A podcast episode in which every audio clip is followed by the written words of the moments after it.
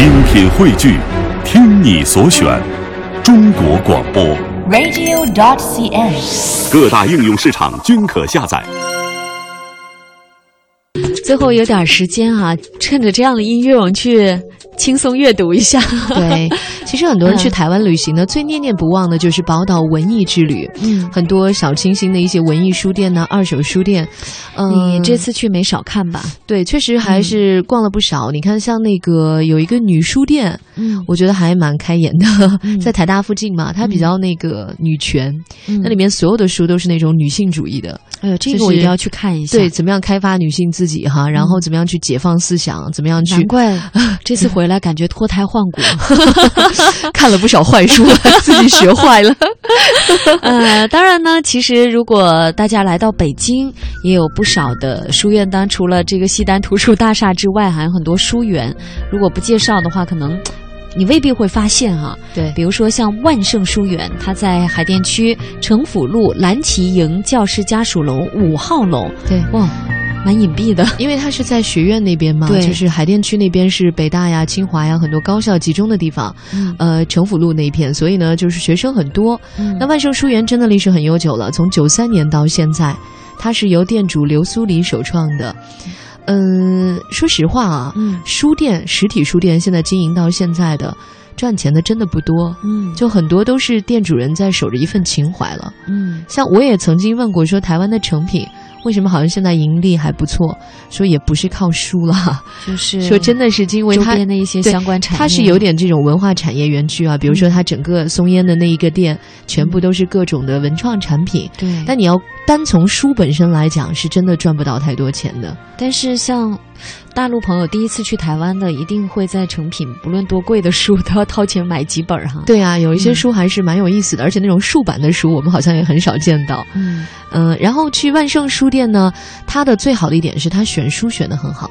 就一个好的书店，它其实体现在它的那个摆架上的，嗯，它推荐你什么书，体现了一个店主的品味。没错，就好比听我们的节目哈，我们推荐什么样的音乐对啊、也 对，也是代表了一个主持人的一个烙印在里面。没错。呃，去万盛呢，如果是想找一个地方啊、装装文艺、装装小资，还真是可以去啊。对，如果你只是一次性的旅行，那真的就是装文艺了。但如果你长期的在那里买书那，我觉得你的收获一定不小。呃，而且它的书籍是直堆到天棚的，为了方便拿书，每个书架边上都特意备有梯子。这个感觉很好。我又想起偶像剧里面场景，有女神想上去拿书，就不小心结果砸摔到是吗？正好下边有个男神给接住了。你就果然是偶像剧啊，还是韩剧那一范儿的。呃，然后再说一家吧，这一家是三联韬奋书店。嗯嗯、其实是真的是一个比较让人有敬意的一个业界良心代表哈。嗯，很知名了。他走的不是那个文艺书店的路线，他也没有在装饰上下太多功夫，嗯，他主要就是在他的书籍分类嗯啊，然后呢就是比较全乎了，对而且算是北京的头一家夜读的这种书店，嗯当年还是一条新闻呢。嗯学成品哈，终于也可以能够夜读了，嗯大家晚上去体验一下也很好。最后再来说说彼岸书店，它也在海淀区，因为海淀区是学区嘛，所以有很多这样特色的书店。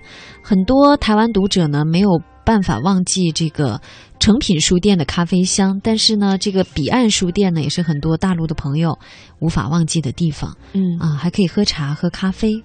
好的，这就是我们为大家介绍了北京的几个不错的书店。如果到北京来旅游的话，欢迎去逛书店。